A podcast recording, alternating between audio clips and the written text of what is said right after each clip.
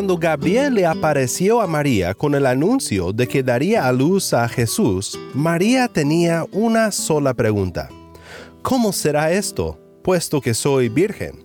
Fue muy buena pregunta, difícil de creer para María, y de hecho, difícil de creer para muchos. ¿Por qué fue necesario que Jesús naciera de una virgen?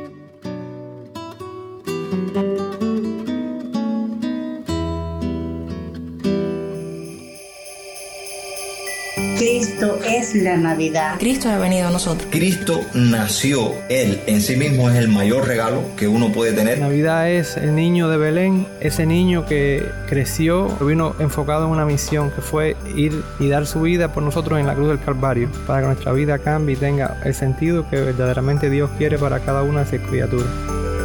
Cristo nació, pero ¿con qué propósito nació Cristo? Nació con el propósito de limpiar nuestros pecados. Con su sangre preciosa, Él vino a, a, restaurar esa comunión que nosotros necesitábamos tener con Dios. Cristo nos trae verdadera paz, verdadero gozo, verdadera justicia, porque Él nos ha salvado y ahora pertenecemos a Dios. Navidad es la salvación en Cristo y el nuevo nacimiento. Navidad puede ser cualquier día siempre que Cristo nazca en nuestros corazones. Estás escuchando a El Faro de Redención, Cristo desde toda la Biblia para toda Cuba y para todo el mundo.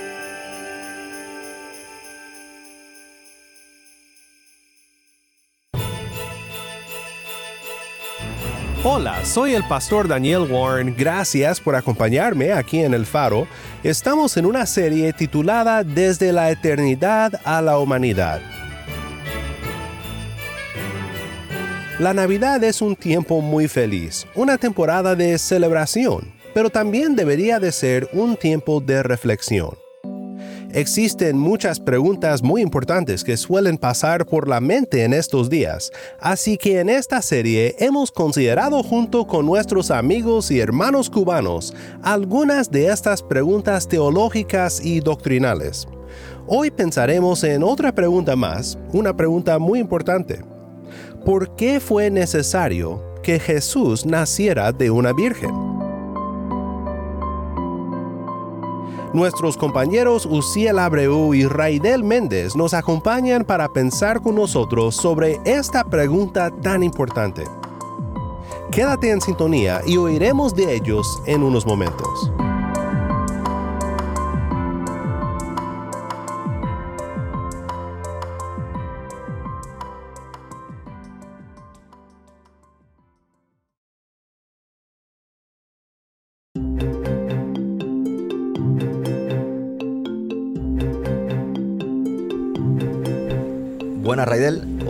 Placer tremendo eh, poder estar compartiendo contigo. Nos une una amistad en lo personal. Y es un doble placer porque también vengo a compartir contigo hoy específicamente sobre un tema que creo nos llena de gozo a ambos. Y es que específicamente quiero conversar contigo hoy sobre la Navidad. Pero en cuanto a la Navidad y dentro de ella misma, también hacerte varias preguntas sobre el tema de la Navidad como celebrar el nacimiento virginal. Sabemos que eh, Jesús nació de la Virgen María y quisiera hacerte una primera pregunta sobre esto. ¿Por qué crees tú que fue necesario que el Salvador del mundo naciera de una Virgen? Sí, Uciel, eh, para mí también es un placer que estés hoy aquí en casa y como bien dice, nos une una amistad de años pero más me alegra poder estar contigo hablando sobre un tema que, que, tanto, tanta falta nos hace, tanto bien nos hace, que es la Navidad precisamente. Muchísimas gracias. Ahora, para mí es súper interesante el hecho de pensar eh, en un nacimiento virginal. Como médico, no puedo dejar de, de pensar como médico, para mí resulta hasta una frase contradictoria el hecho de nacimiento virginal, porque eh, no es lo natural, no es lo que tú ves normalmente. Eh, por lo general, y, es así, cuando una mujer, eh, bueno, pues se embaraza, previamente tuvo algún tipo de relación eh, íntima, de tipo sexual, con, con una persona del sexo opuesto, con un hombre. O sea que, eh, si te entiendo, lo que me estás queriendo decir es que sé que eres médico. Digamos que científicamente hablando, el nacimiento virginal, entonces es imposible. Es imposible. A mí lo- la, la primera reacción que viene a mi mente es, como te decía, una frase contradictoria. Nacimiento virginal. Nacimiento de un ser humano, de una virgen. Eso como que eh, choca con todos los cánones que tengo en mi mente. Y yo digo, esto eh, va contra todo lo que es natural. Y entendemos como natural lo que el hombre es capaz de explicar, ¿no? Lo que ves a diario. Entonces, eh, a la misma vez, pienso en lo que implica, eh, desde el punto de vista ya social, el hecho de que fuera de una virgen. Cuando pienso en una virgen, lo que viene a mi mente, eh, ideas que vienen a mi mente es eh, pureza, pudiera ser también separado para o eh, guardada por, son algunas ideas que me vienen a la mente. O sea que socialmente hablando podemos entender por lo que me estás diciendo que hay un sentido, hay una carga, digamos, de, de- de pureza, de castidad también. Cuando hablamos de una virgen podemos estar diciendo que es alguien que moralmente ha estado separado, ha estado guardado para. Exacto, exacto. Interesante. ¿Qué crees del tema de la necesidad de un Salvador naciendo de una virgen ahora en el sentido de que estamos hablando de que este Salvador es literalmente Dios hecho hombre? Muy bien. Te decía que el, hecho en sí es contradictorio, eh, humanamente hablando, ¿no? Las leyes de la medicina. Pero después de hacer una reflexión en el hecho de que la idea de virgen me lleva hacia la pureza y la castidad, la idea de un nacimiento a través de una virgen, lo que me habla a mí es de una muestra clara de un poder divino manifestándose. Porque, como te decía ahorita, eh, no es lo que debe ocurrir que una virgen eh, dé a luz un ser.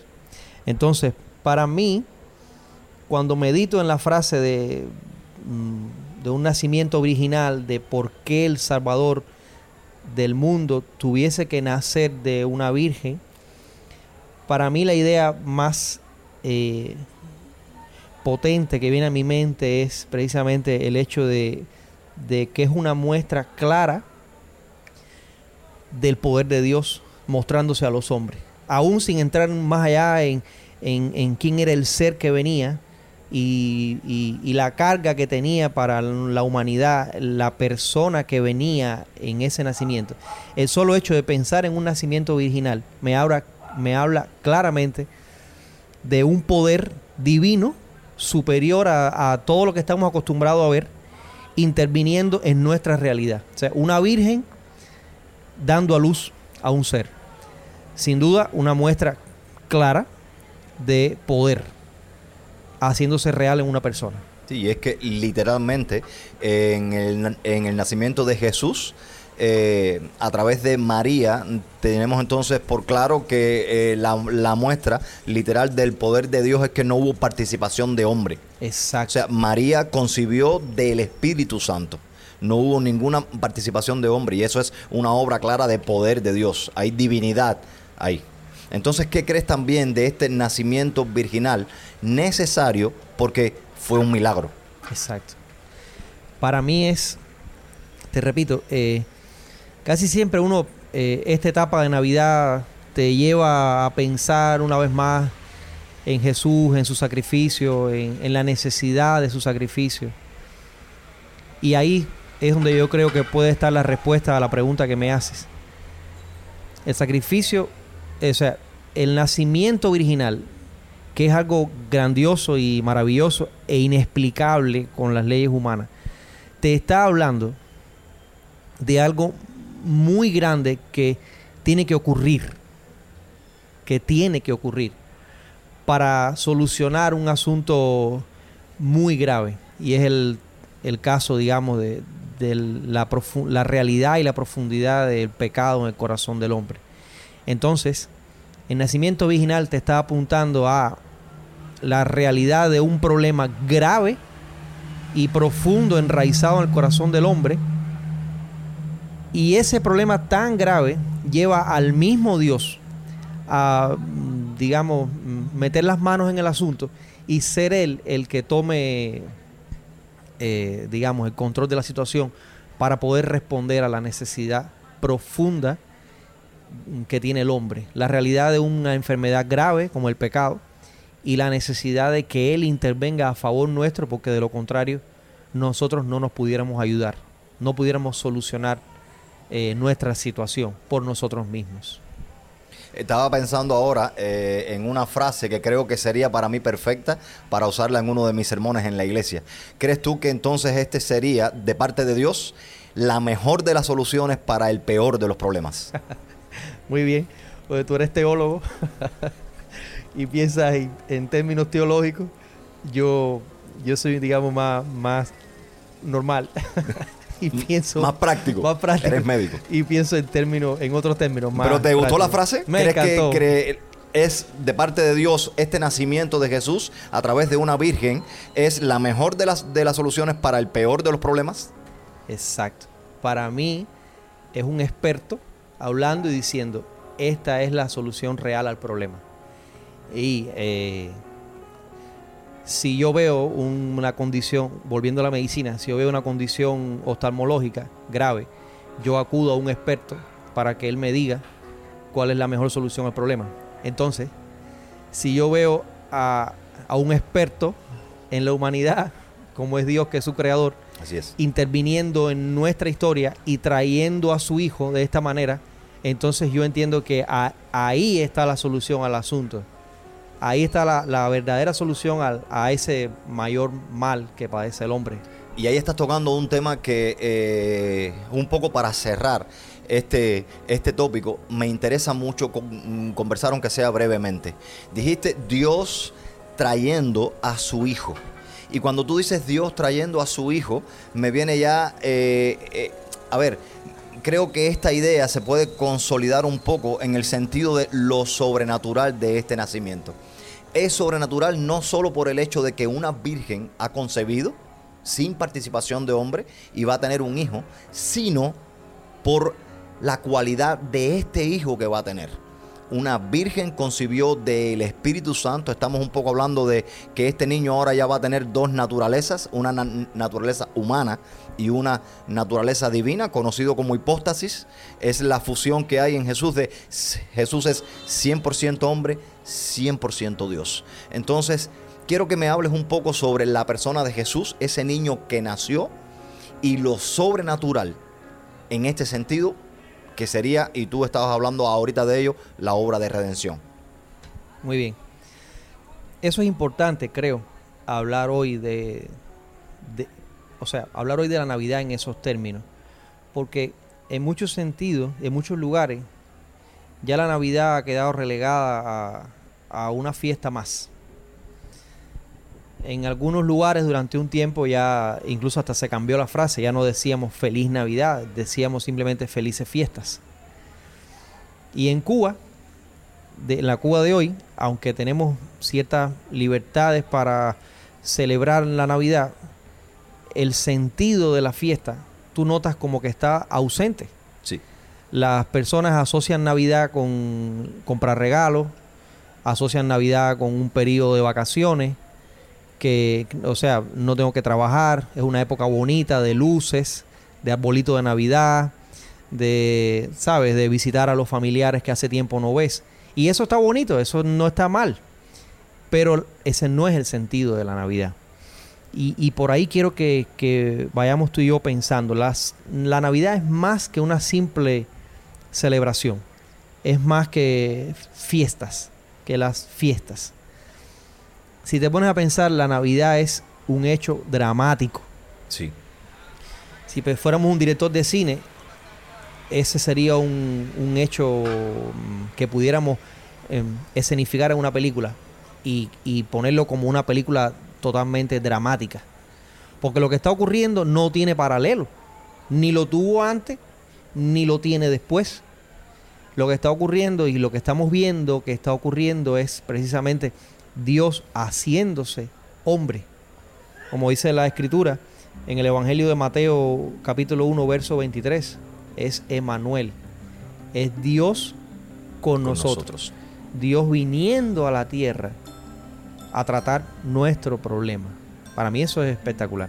Yo creo que el, sen- el sen- el sentido de poder ver lo sobrenatural de la Navidad no solo en el nacimiento virginal, sino que el nacimiento virginal tuvo lugar para que el Salvador del mundo viniera a redimirnos. No se puede des- desconectar este nacimiento con la cruz. Así, así es, una obra de redención que tiene su inauguración con Jesús naciendo. Tanto, tan sobrenatural, tan divino, que marcó de hecho las edades. Hay un antes de Cristo y después de Cristo. El nacimiento de Cristo marca el año cero. Es el punto de partida, la inauguración del plan de redención de Dios. Así Nada, es. Raidel, yo quisiera que ya por último y muy brevemente tú eh, hicieras una exhortación a todos los cristianos y los no cristianos que te están es- escuchando en este momento eh, para el cómo celebrar, cómo tú crees que debiéramos celebrar la Navidad. Bueno, Navidad es alegría. Navidad es una etapa de fiesta, precisamente, de alegría. Y, pero de alegría en pensar que, que Dios no nos ha dejado huérfanos. Que Dios hizo una entrada dramática a nuestro mundo, viniendo a través de una virgen, pero vino con un propósito. Y era precisamente ir luego a la cruz para que ese, esa brecha enorme entre Dios y el hombre pudiese eh, acercarse. Gloria a Dios por eso. Gloria a Dios por eso. Y esa brecha, ese puente entre el hombre y, Dios es el propio Jesús. Y gracias a Él, a, que Él vino un día y, luego murió por nosotros, como dice las Escrituras, por la fe en Él, en ese Jesús, hoy podemos acercarnos confiadamente al trono de la gracia y ahí encontrar oportuno socorro. Dios no es nuestra última opción, Dios es nuestro oportuno socorro. Entonces, para mí esto es una etapa muy buena para meditar en esto, en lo que Dios hizo por nosotros, por amor a nosotros. Y en familia, en un ambiente de fiesta, celebrar y recordar y adorar, porque merece ser adorado. Bueno, estimado oyente, ya usted lo está oyendo, es Raidel y ha sido un consejo directo y concreto. Llénese de gozo, llénese de alegría, llénese de amor, pero también de reflexión y meditación en cuanto a lo que ha hecho Jesús por nosotros. Una vez más, Raidel, de parte del Faro de Redención, agradecerte, mi hermano, por haber compartido con nosotros.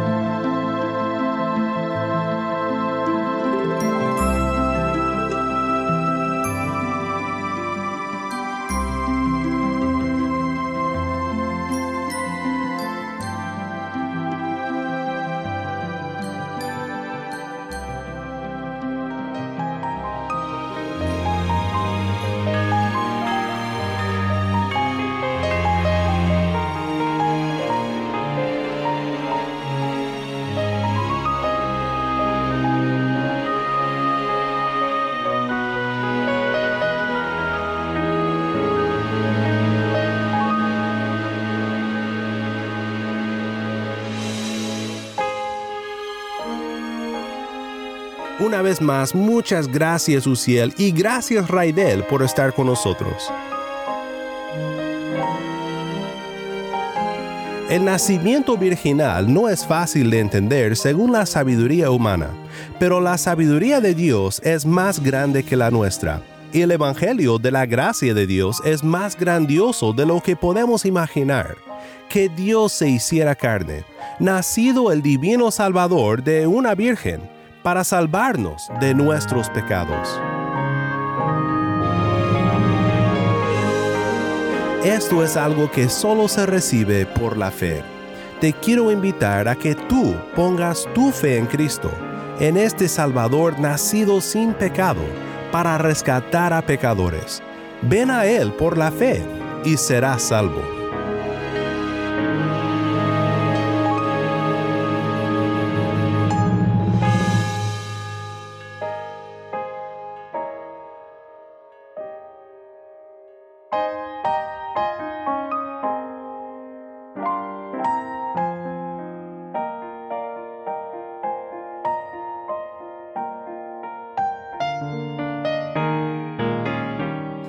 Recuerdo que puedes seguirnos en las redes sociales. Solo búscanos en Facebook, Instagram y Twitter. Nuestra cuenta en las redes sociales es El Faro de Redención.